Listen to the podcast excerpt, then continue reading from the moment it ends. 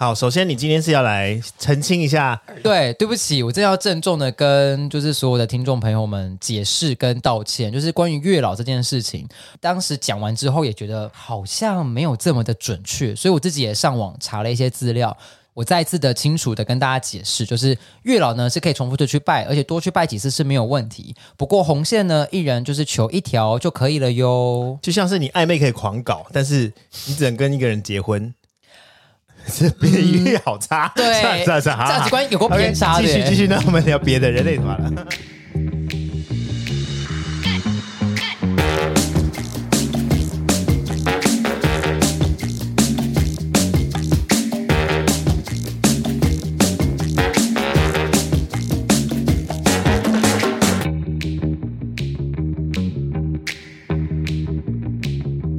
欢迎回到鸡骂。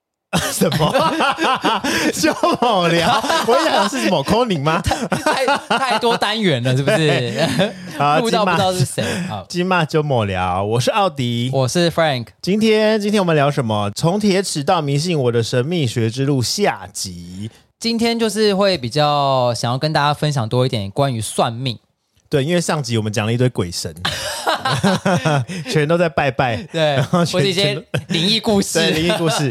下集我们就好好的讲到底什么是神秘学。我自己其实对于神秘学是非常颇有研究，颇有研究。呃，研究倒是还不敢这么说哦，我完全研究的资料都来自于自己身边的人，还有自己的经验。有吗？但是你上一次人类图大概就录了快 快一小时，我实在没办法剪进去。对，就是光自己随性的分享就可以讲那一堆。我比较真正很在行的是星座。但今天不谈星座，因为星座真的是留给唐启阳、唐唐阳基酒屋就留给他就好。他真的是比我专业太多。不过我觉得我还是可以分享一点星座的东西啦。唐启阳他都是分享比较很细腻的，然后是用专业的方向去做分析。那我觉得你是负责粗糙的部分，哎、欸，没有那么绝对好吗？就哦，巨蟹座是爱家，这么无聊、欸？没有，我跟你讲，巨蟹巨蟹座其实不是爱家，巨蟹座其实是懒惰。因为我身为巨蟹座，我是觉得我好像爱别人家，被攻击。没有，我跟你讲，巨蟹座的爱家其实只是因为他们懒得出门。我为什么会这么讲？其实我因为我交往过不少巨蟹座，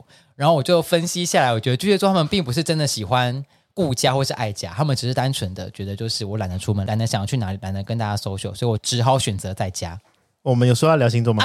没有，对不起，生气了。刚刚有一一点 就是写着被看穿，被看穿了。妈的嘞，爱家就爱家，不要在那边讲那么多。今天就不谈星座，因为星座真的可以谈太多。我们公司其实蛮迷信的。我个人，因为刚刚我什么时候开始从铁齿转迷信这件事，对，就那鬼故事之外，当你自己有自己的事业的时候，哦，你开公司的时候。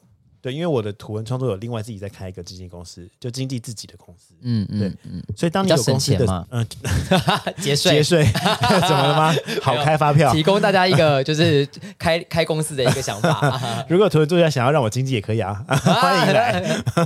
好，没有，总之就是呃，当你开公司之后，你可能就会对这些小细节就会有一个心灵的寄托吗？或者就觉得说啊，宁可信其有的这种心情吧。嗯，所以那时候开始我就养了貔貅。你现在也现在还有吗？对，貔貅在哪里？对，就在客厅啊。有啊，我家的财位有放两只貔貅。哦，对。然后我每天早上起床，我都帮它换水，因为貔貅要喝水。那个聚宝盆有放聚宝盆？也有聚宝盆就在貔貅的后方，然后里面还有两组水晶。两组水晶之外，水晶上面放了。两串龙宫舍利，好好好完整。你知道龙宫舍利这东西吗？我不知道，就是也是我过去感情带来的一个 带来一个就神奇的东西。这个舍利是从泰国起源，好像就是泰国的海边吗？还哪里的某一个山洞？就有一年，然后就有几个和尚，然后就要去里面修行。那一群和尚就是修行，然后就是在里面往生得道。对，好像就是就是这些和尚就在里面圆寂。但是因为他们的骨肉听起来很恐怖，怎么就是跟着这个肉身跟着这个山洞的石头也好啊，或者是矿物啊什么的，嗯，化作结晶。哦，对，所以龙宫设计它算是一种石头，也就是说，换言而之的话，它可能就是一些人骨的 元素吧，哦，或者材质之类的，不知道。呃，我我不是很清楚啊，因为我我这个解释我不太确定，不够完整。对对对，没关系。但如果大家对龙宫设计有兴趣的话，可以自己去查。我不想做什么就是有责任的，还是留言留言分享，让我们知道也可以。除了龙宫设计之外，还有一些水晶啊、极光这种各式各样的水晶。有些水晶它就是会让你在说话上或者与。人沟通的时候会更顺利，或是更容易说服别人。然后有些东西是可以避、哦、避开一些小人啊或什么什么。嗯，我不知道是不是巧合还是怎么样，但是嗯，久了之后你就会有点相信。像我开会的时候，我就可能会特定会带某一些。然后我今天如果是要去见厂商也好，或者我今天要去看到比较多同事啊，或是比较烂的同事的时候，我就会再带另外一串水晶，就觉得有点有点加持的作用，是不是？对对，增加你的能量或是能力。对对对对，我觉得水晶啊，或是刚刚讲龙宫设计这个，这个好像就是对运势来说并没有很立竿见影的对的成效，但是它就会有对对对，它就会有一个心心灵上的作用嘛，或是就哎，我觉得我今天带这个，我可能会觉得我呃沟通能力变好，我今天在会议上面其实表达我的报告的时候会其实会更有自信，有对有。对，我觉得水晶是一种磁场，它会改变你的磁场，然后让你。哎，来了，我相信，我相信，你不要自己讲的头头是道，然后当我讲的时候，你一点就是 不是听你在放屁啊那种脸。我没有，只是你一开口，我就是满头问号，不知道为什么，很自然的问号就出现了。你不要在那边，我讲的很认真，好不好？我讲水晶是一种磁场，我讲真的真的水晶一种磁场，它会改变你的，所以有些水晶它可能不适合放在某一些位置。对，是有道理的。像是黑水晶吗？不能放床头。对，因为它磁场是比较强烈，你的睡眠品质会变不好。黑水晶好像是可以拿来净化或是淡化你的负能量，所以有些人是比较容易吸收负能量的人，他家里一定要有一些水晶是可以。改变水晶本身也需要净化，嗯，就是水晶可能吸收太过多的负能量，或者是一些比较晒晒太阳。呃，我我听到的是用七粒米放在那个水晶跟水晶座的中间，然后大概十五分钟，然后米粒会吸收那一个不好的磁场跟能量。那那个米还能吃吗？不可以啊，要丢掉啊。哦，就是 后也对，要不然那能量又吃进去了。对啊，所以所以吸收完之后，大概计时十五到二十分钟，就是这个米粒就要把它丢掉。那米粒就啊算了，也没什么好珍惜的。哎，没有，呃，对，不是这个意思，只是说当它能量带走之后，就会有至少这个米是有功用的。是是是，它帮我们真会转负能量带走。我刚才讲完想说啊，惨了，粒粒皆辛苦。又表示对啊，你的你的资本主义真可怕。哎，然后呢，然后呢？你说水晶淡化吗？对啊，这个水晶就洁净了，它又可以再改变你的磁场，或者带领你更好的磁场啊。真的，因为我之前是听说要什么。要给它晒太阳，或者喷一些水，还是什么样的？嗯，对，就是看你怎么。我觉我觉得应该是说有很多方法啦。只要你认为是有效果的，或者只要你做完之后，你觉得让你的整个人的身心灵都有做改变，这一件事情就是好的。我觉得是可以持续去做。像我之前，嗯、我之前其实也有请貔貅到我家里，我跟我那一位通灵体的朋友有聊过，然后他是建议我不要放貔貅，因为他就说他有把我家里貔貅的照片拍给他的一个老师看，那个老师说，呃，这个貔貅里面，因为它是一个摆饰嘛，所以它是一个很具象的东西，会具很具象的表现在家里。那个老师就说这里面不是貔貅，所以他建议我，哦、他建议我今天第三则鬼故事要来，没有没有没有鬼故事，这个没有鬼故事，这个没有鬼故事。他就建议我就是用红包袋把貔貅嗯的头盖起来，然后放在箱子里面收起来。去选择你想做的事情就可以了。我觉得没有所谓的冲突或者对跟错。安放貔貅在家里有好处。那当如果有人建议你不要放的时候，如果你愿意相信，你去做也可以。那如果你希望继续安放也可以。我觉得就是如何去选择你自己要做的事情。那如果你这么官腔的说，如果谁要听你讲这种，哎、欸，我就是 我本来想问你说，那貔貅长怎样？会不会在家里跑来跑去？貔貅 这么浅，这么浅内容，貔貅就是蛮活泼的啊。刚把貔貅请进来，我那时候就想说，哎、欸，家里有四只猫，他们会不会猫会不会跟它玩？或者他会不会在家里走来走去？这样，或是猫会不会吓到？我上网查的。他说出门咬钱回来不是吗？呃，他不可以出门，所以貔貅不能面门，他只能面窗。嗯，他面窗，他就可以看到外面，然后把钱咬进来。哦，他面门的话就会跑出去。一公一母，嗯，然后脚是朝不同的方向。嗯，对对对对对，对对对对对。就是这样子。对对，对于风水还是有点研究啦。OK，题题外话，貔貅的题外，貔貅到底活不活泼的题外话。貔貅就是会出会咬钱啊，对啊。有有，每天早上都跟他讲话，可以，对对对，因为貔貅就是有点像是你安养的。可以讲宠物嘛？反正它会认主人，嗯，所以而且貔貅不能，它的位置不能太高，不能放太高。对啊，对，但也不能太低啊，就是要一个很很刚好的位置。对对，这段有讲跟没讲一样，没有有差哦，因为貔貅放太高，它就会它就会有点压制这个主人。好，提到风水。我也是一个很信风水的人。我那时候曾经我找房子，我不夸张，我在上海，呃，应该算一个多月，我看了至少二十间，而且我只要走进去大概两分钟，只要有一个风水不可以，我就走了。你所谓的风水不对，还是你个人感觉都有？走进去之后，你觉得啊，这件不行，你就会立刻走啊？呃、还是对，都有。就是有可能我进去觉得啊，感觉好棒哦，很舒服。就是我觉得整个，或是假如你今天一开门见灶，好像就走。对，哦，没错。或者一进去，我看到门一打开，直接看到客厅的窗户、嗯、落地窗，这个就是穿门煞。嗯你的财运会整个漏到不行，我就直接说哦，那我不看了。所以适合住庙里，财运最好。因为、啊、就是就是只要有一个穿堂煞、嗯、这种，我就会我就不行，或者是只要厕厕所的门也不能对厨房，嗯，因为厕所是排泄，厨房是吃东西。嗯、如果风水上厕所的窗或是门有对到厨房，嗯。嗯就很容易有肠胃上面的疾病，或者嘴巴上面的疾病，很容易生病。嗯、像我有个朋友，他嘴太贱是吧？或者破洞，对，很容易被很容易被人家骂，你最贱。然后就是他他的家就是他的厕所在厨房里面，嗯、很妙，就是厨房走进去，他厨房是一个有门可以开进去的，哦、然后再走进去就是厕所。哦、我就说你这边一定要放一个门帘来化解这样子的、哦、这样子的煞，嗯，不然你就是很容易嘴巴。就是像你之前可能喉咙会生病啊，或者是肠胃很容易生病。嗯，卧房的床隔壁不能是瓦斯炉。怎么都记得那么清楚？你是有准备是不是？我没有准备，但我都记得，我记在我脑海里。嗯哼，骄傲。对，因为我也是装潢房子之后，我才开始懂。嗯就是哦，原来有这么多风水或什么？你装潢房子前就要懂了吧？那装潢完如果都不对怎么办？没有没有，我就是装潢在在进设计图的时候，那时候就会想，哦哦，我想要做开放式厨房，那我这边就要怎么样怎么样？就会有人告诉我，哎，不行啊，你这样子就会开门见灶啊，或什么的。不行，嘴软啊！对，我甚至在装潢房子、设计房子之前。嗯，我都不知道财位在哪里。财位在进门的四十五度角，就是就是你现在放貔貅的位置啊。而且开门方向也有差，对，左开右开，对对对，我都不知道。我想，反正门就是门啊。还有一个家里门打开的楼梯是往上还是往下？我那时候找房子也也会什么左边什么龙，右边什么东西？对对对啊，什么男生女生还还有差这种东西？因为我之前设计房子也是希望，就是我我前面的呃前阳台。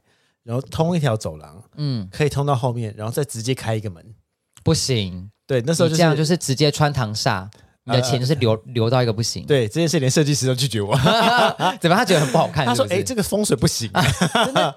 对啊。因为可能也没有人会这样设计吧，或什么的。但就看你信不信啊。我觉得有些人不信，他的他在设计房子上就可以很自由。那我觉得应该是说，如果在设计跟风水上可以取得一个平衡，那当然是最好。啊、所以像我刚刚讲那个楼梯这件事情，我曾经真的哦，我去看一间房子，我一走上去，发现我的房开门的楼梯是往下的，我、哦、我连进去都没进去哦。哦我说呃，下一间。那那个房仲就是有点傻眼看着我，因为那个小姐她真的陪我看了超多间的。嗯，如果未来我在这边住一年，然后我每天看着这个楼梯是往下的，我心情怎么会好？但我家是往下，你家是往下，怎么办？就算了，你都住那么久了，但也没有影响啊。不过我觉得，我觉得很多风水是可以化解的。可能你在设计门的时候，你的设计师有帮你考虑到，因为你的门设计是跟隔壁不一样的，你的门是在里面的。因为我就想要转向，因为我特别为了要做财位，所以我把门的方向什么全部都就大改。我我前后阳台也有贴一些那个八卦乾坤八卦图什么的，挡开门见灶。我的那个灶上面还有两只麒麟彩八卦。我那个时候在上海的时候也是啊，我就是一进，因为我我为什么那么懂风水，是因为我爸。我爸超懂，然后那时候我要找房子，我就是我会拍影片，我觉得一进门就是一路录，录完之后我就传给他。然后那时候我还请我爸 online 线上等，我就跟那个房东说稍等一下，我爸就会看看看，然后就说哦这个不行，这边可能要加什么。那如果要加什么的这个加很麻烦，我觉得我就决定不要，我就说下一间。我后来终于有一间是就是满意的，就是最后真的看完就是所有的。就是我当然我觉得没有没有十全十美，嗯，不过就是其他如果能够去化解的，那我就尽可能的去化解。但其实风水有时候是没有什么来由，它可能只是跟生活习惯，或者它会不会影响到你的生活心情？也，有也有，像是像为什么镜子不能对床，也是有人一有一说的说法，是因为你一起床看到镜子会被自己的起床样子、自己的丑态吓到，呃，谁啊这么丑？家里就不要放镜子啊，你长太丑就不要放镜子了吧？你好，你很偏见呢。还好我家镜子很多，但谁会知道自己长太丑呢？好啦，有些我啦，我啦，对啦，我们都很丑，对屁，我都。像像那个，你知道卷尺嗯，上面不是有那个吗？颜色那个叫鲁班尺，它不是有颜色吗？跟什么王啊，或者是什么王啊，是不是同一个东西啊？哦，我知道这件事，因为之前好像有定做一些东西，就是可能要做家具或什么的。对对，然后他他们就会特别说。你现在给这个尺寸是不好的哦。对，我那时候还听不懂什么叫做好还是不好。他说有一些煞啊，会有一些什么不好的东西。他们会跟你讲哦。对对对对。他说我会帮你微调成几公分哦，这样会比较好。这样子，对，嗯嗯。所以我觉得很神奇，竟然有对对啊，对，而且是老师傅们哦。对对对对对对。自己就是做做到这样子的尺寸。对啊，你知道很很神奇哦。它那个尺呢，它不是有上面跟下面吗？嗯。上面下面是不同的那个计量单位，但有些尺上下不同的颜色，代表的是阴跟阳。你用的口气是怎么样？一个是说啊，哎、欸，有一种词是鬼用的，是不是？不是，不是鬼用的，是比如说你今天要要建一个，比如说你的就是墓啊，或者是哦，就是如果我今天是要找墓地的时候，我就可以用那个尺，是不是？我还没讲星座，超长，怎么办？超长，我们聊别的人类图好了。对，那关于人类图，这人类图其实也是我大概这一两年突然开始很新奇，然后跟我几个朋友很很疯狂研究的，然后。我身边，我身边有很有朋友是非常认真去钻研跟深入了解的。我必须要讲一下，就是当 Frank 说他要录人类图的时候，我非常抗拒，我就是一集拖一集，一集再拖过一集，因为我根本听不懂什么是人类图，我根本不知道那什么线一堆一堆通道，什么一堆正方形、三角形的。没有，我跟你说，人类图其实真的非常简单，它就是由浅入深，就是跟星座一样，你只要先讲那么简单。真的，你只要先认识自己的好。如果简单来讲，星座一开始就是先认识自己的太阳星座，对吗？然后再来才会认识自己的上升月亮，然后进而才去认识自己的水星、金星、火星，它各自代表不同的星座，在不同的领域有不同的个性跟人格特质。嗯，那再来更深，星座更深一点，就可以讨论到的是宫位。嗯，人类图呢，它也是可以有几个不一样的区域。第一个就是先可以先从类型，人类图有分五种类型，就是显示者、生产者，生产者又有两种。哦，所以我们今天是介绍人类图的人的类型是吗？就是当你今天去了解自己的不同的类型之后，再可以去深入的认识，像刚刚欧迪提到的通道。哦，完蛋了，这一集欧弟完全不会帮我。哦，我要 哦，OK，技能。我就重复你字尾就好了。对，欸、这这这是一种聊天技巧哎、欸，技巧哎、欸，这个不用重复，浪费。对呀、啊，已经开始放空了。你今天到底要多不专心啊？好好好，你说你说，有有哪五种人呢？请问一下老师，到底有哪五种人？我好想知道哦。是的，好，我们有分别有显示者、生产者、显示生产者、投射者跟反应者，最多的人。都分布在生产者，那大家可能对于生产者这样子的名词会有一个既定印象是，哦，他就是他就是来工作的，或者他他就是来做生产的。我知道，我知道，因为我就是生产者。好，必须说，确实生产者的人，他们的最大的呃特点就是生产，对，他们就是生产产出产能，所以他们的能量是很充足的。他们他们很累，可是他们很有体力。那又怎么样啊？他们就是要一直做事啊，就是因为他们很有体力。你这是什么惯老板的 惯老板的话？我，我跟你说，这个是有前因后果的。因为你很有体力，你才有办法去做生产。哦，就是包，就是这个是环环相扣的。哦，能者多劳啦。嗯，我不想要这样子的去去叙述，就并不是说今天生产者他是无止境的生产、无止境的工作，完全不是。他是需要有人来邀请、来带领。生产者，生产者才会开始工作。生产者就像磁铁一样，它会吸引吸引很多人到生产者面前，跟要求生产者产出。那我们为什么听起来那么可怜呢？因为我在网络上有查到，有点有人写说，有点像神庙里面的祭司。嗯，就这个祭司呢，他平常是在庙里面，就是呃休息也好，或者是他就在庙里。那当今天有求于祭司的时候。这样子求有求于祭司的人，就会到祭司的面前提出要求，求对，提出需求。生产者跟显示生产者的人不需要去。认为自己很卑微，好像觉得自己就是生来工作的，其实不是。那多一个显示有差哦。在网络上查到的讯息，跟大部分的人都是把生产者归类在同一种类，因为他们的、哦、他们不要讲，他们的 他们的差别硬要讲，现在现在就问啊，他们的差别很很小，就是在于说做事情的方式不同。以生产者来讲呢，我们可以把它就是想象成他是马拉松的赛跑选手，嗯，就是他是比较。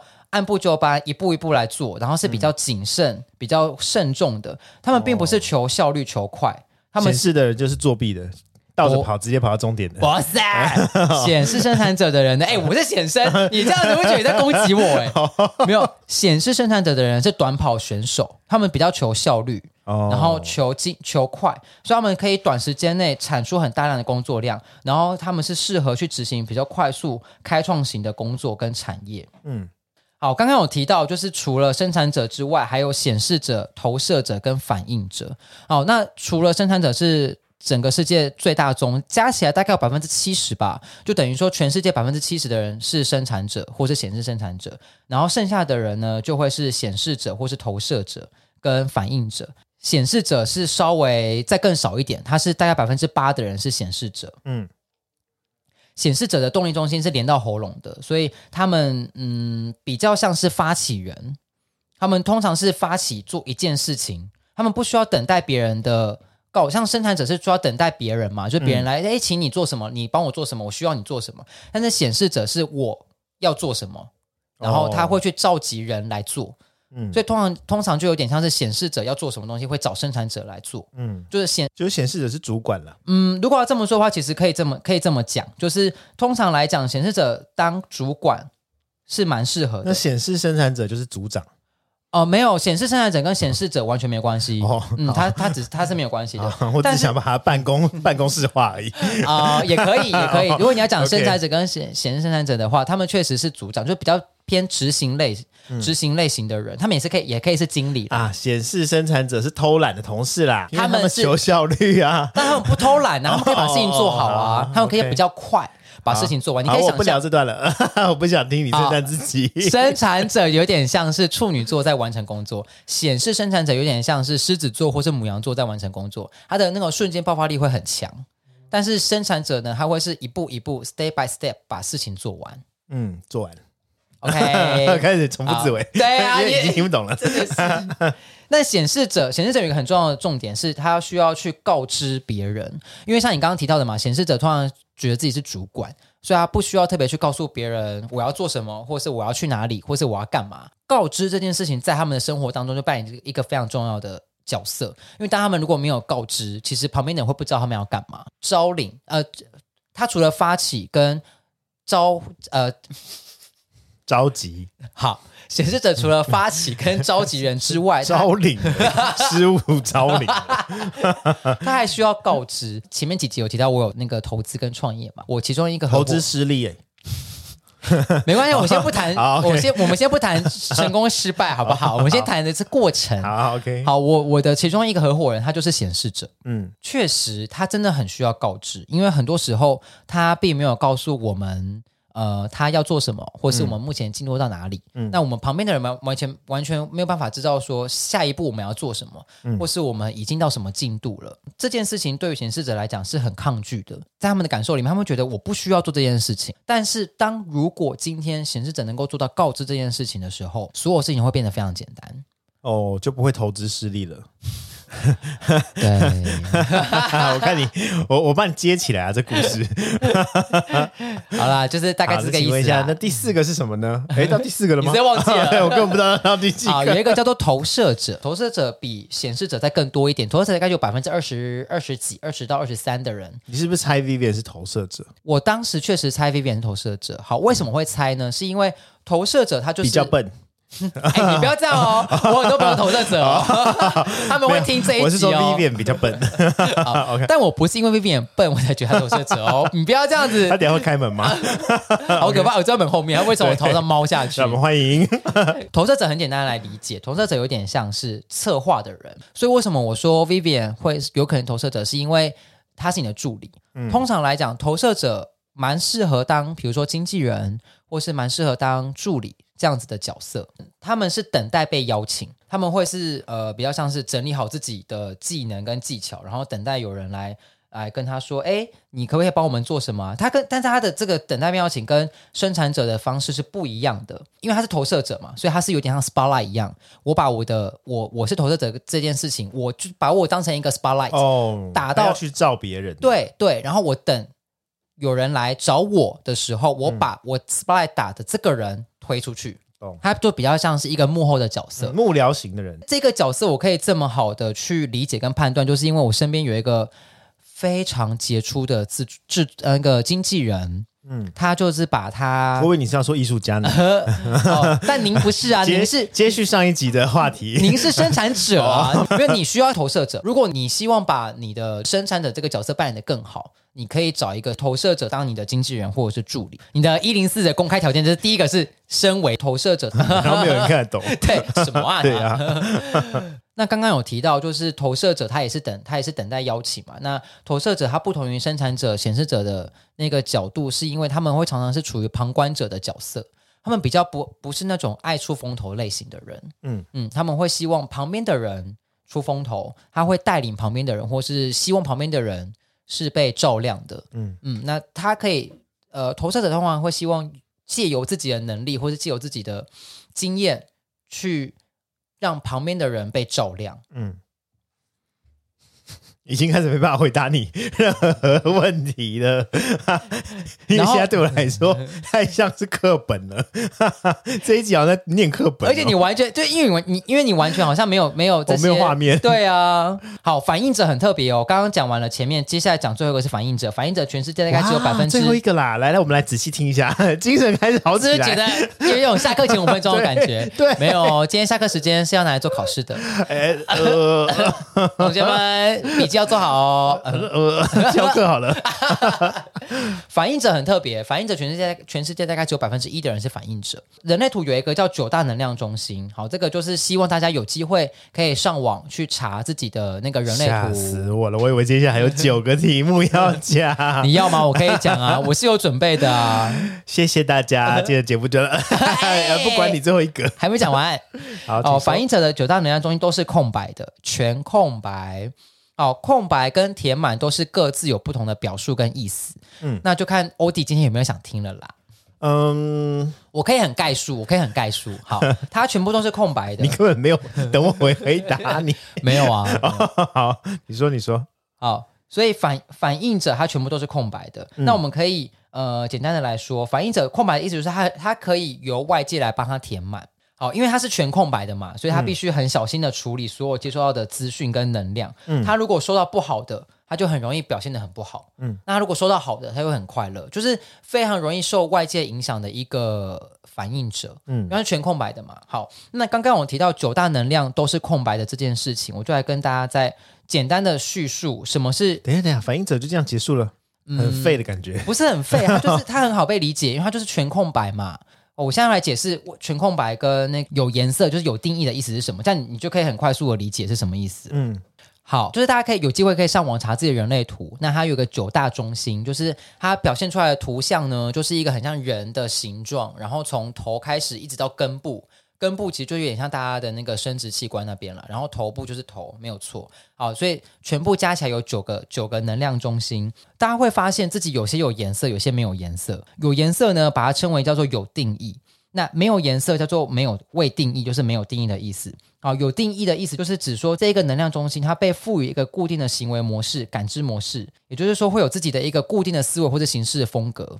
它比较不不容易受到外界的变化，或是任意被改变或是支配。举例来说，好，我跟欧弟，我们两个人的头脑中心、逻辑中心都是空白的，也就是说，我们两个人呢比较容易，也比较愿意接纳别人的意见跟想法。因为我是空白的，对，这个就是未定义的意思。嗯，好，那我另外一个朋友呢，就是我刚刚提到那个经纪人。他是投射者，他的头脑中心是有颜色，就是有有定义的。他非常难被说服，而且他非常的、哦、呃有自己的想法。当今天我们可能去呃在讨论一个主题好了，他对这个主题会非常有自己的想法跟意见。可这个意见不见得是不好的哦，但是有些人听起来可能会觉得很尖锐，因为他非常的尊重自己的想法，他不会很容易被别人说服，或是被别人的想法跟意见左右。嗯，这个就是有定义跟没定义的差别，就是不容易被影响的意思。嗯，可以这么说。Oh. 好，所以也就是刚刚有提到的，哦、这段我终于懂了，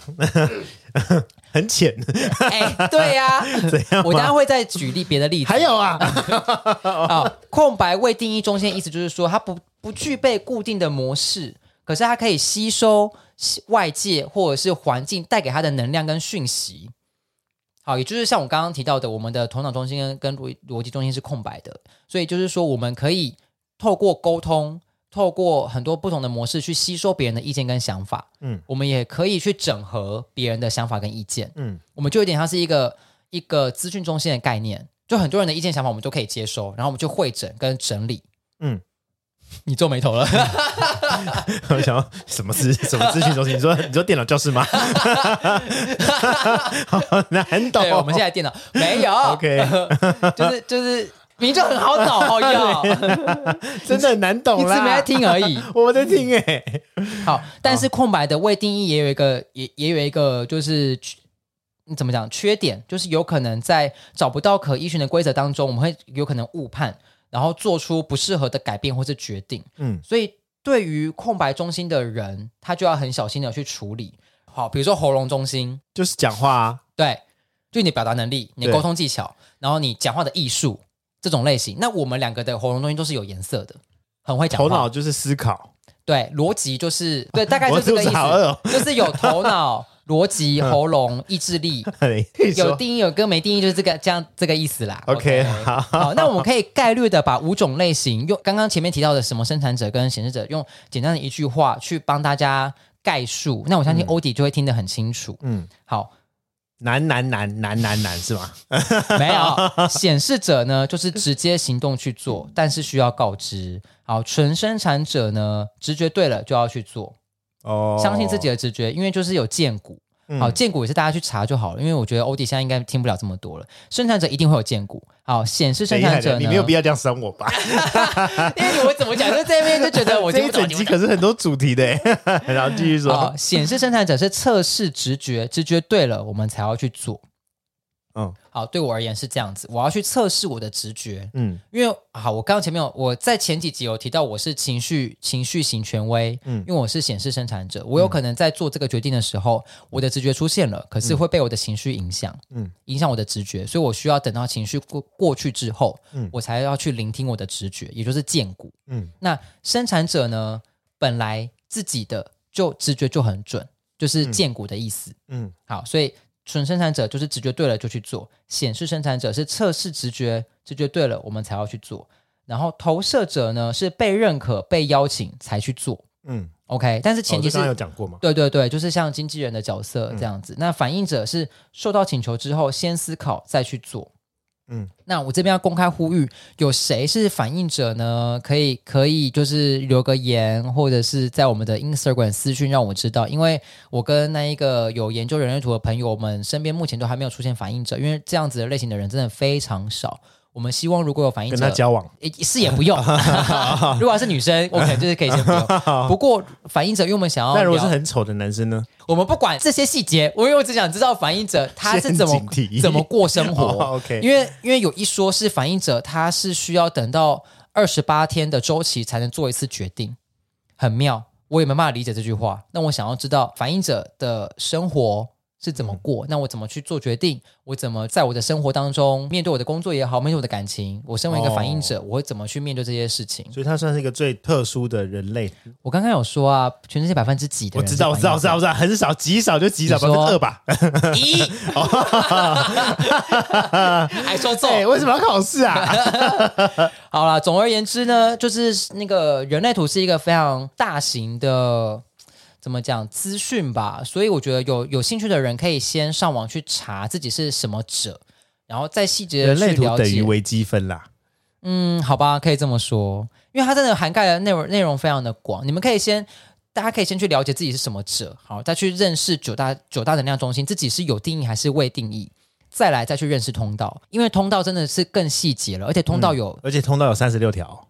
呃，我记得好像更多。天哪！嗯，所以怪通道要放在最后。对，因为通道太难了。也就是说，你应该是要先上网去查一下你自己到底是什么，然后先把自己的特性研究透彻之后，你再去看其他的什么什么九大什么鬼东西的，或者其他的四大什么鬼东西的，或者其他三十五条什么鬼东西的，我都以鬼东西来，很不尊重哎、欸。好，人类图好难哦。没关系，我觉得欧弟等到哪一天我开始帮你分析人类图之后，你就会开始对这一段的对话非常的有兴趣。那、啊、你又不帮我分析？那你现在你又表现出一副漠不关心的样子，你又不关心别人呐、啊？我只关心我自己。一定要把我的东西讲清楚就好了。好好好，我我觉得我会再帮你研究了，然后再慢慢的告诉你。我们下一次就开一整集，然后分析我这样，为什么？对啊，有人在乎吗？对，没有人点来听，收听率零，没有一啊，自己你自己。我，觉得人生最可怕的不是走错路，而是偏离轨道，但是自己却不知道。我明明选择 A 的方向去执行，或是选择 A 的方式去做，可以更好，可是我自己不知道，而我选择了 B 或是 C。嗯、透过算命，或者透过这样子的分析，自己的了解自己的初始设定，我觉得是可以，嗯，事事半功倍吧。对啊，哇，这是一个全迷信的角度在在讲这句话。我是啊，我 是啊，好吧，因为算命对我来说就是一个心灵抚慰而已啊。嗯、我只是把它当成一个就是可以在茶余饭后安慰我的东西。那你不会觉得透过每一次这样子，可能我帮你分析，或者是你自己去看到这些资讯之后，你更了解自己吗？某一部分我可以就是认识自己，但大部分来说，我还是把它当成就是就是一个娱乐。嗯、我想做什么就做什么，这样。你看，对，这个就是因为你头脑中心是空白的啊。哎，你可以接纳，怎么觉得好像被骂？没有，不要觉得哎，对，我再次呼吁，不要觉得空白是不好的，没有，不是说有颜色，只是这句话听起来很难听，因为你头脑是空白的。哦，未定义，未定义，好不好？不要讲有颜色或是空白，未定义，未定义。好，所以我觉得，嗯，不一定要当一个懂事的人，但我觉得一定要当一个懂自己的人。这句话讲真好，谢谢。可以做，你可以放那音乐。我们谢谢 谢谢 Frank 今天带来的这个很难的讲课。对啦，希望下一次还会有一堂。下一堂就是星座喽。对，但不会有我哦。下一堂不会有我。谢谢大家，拜拜。怎么可能？你你一定会加入好不好？我不会，我不可以，你一定要加入。拜拜。这样没有人推音轨。不要吵啦。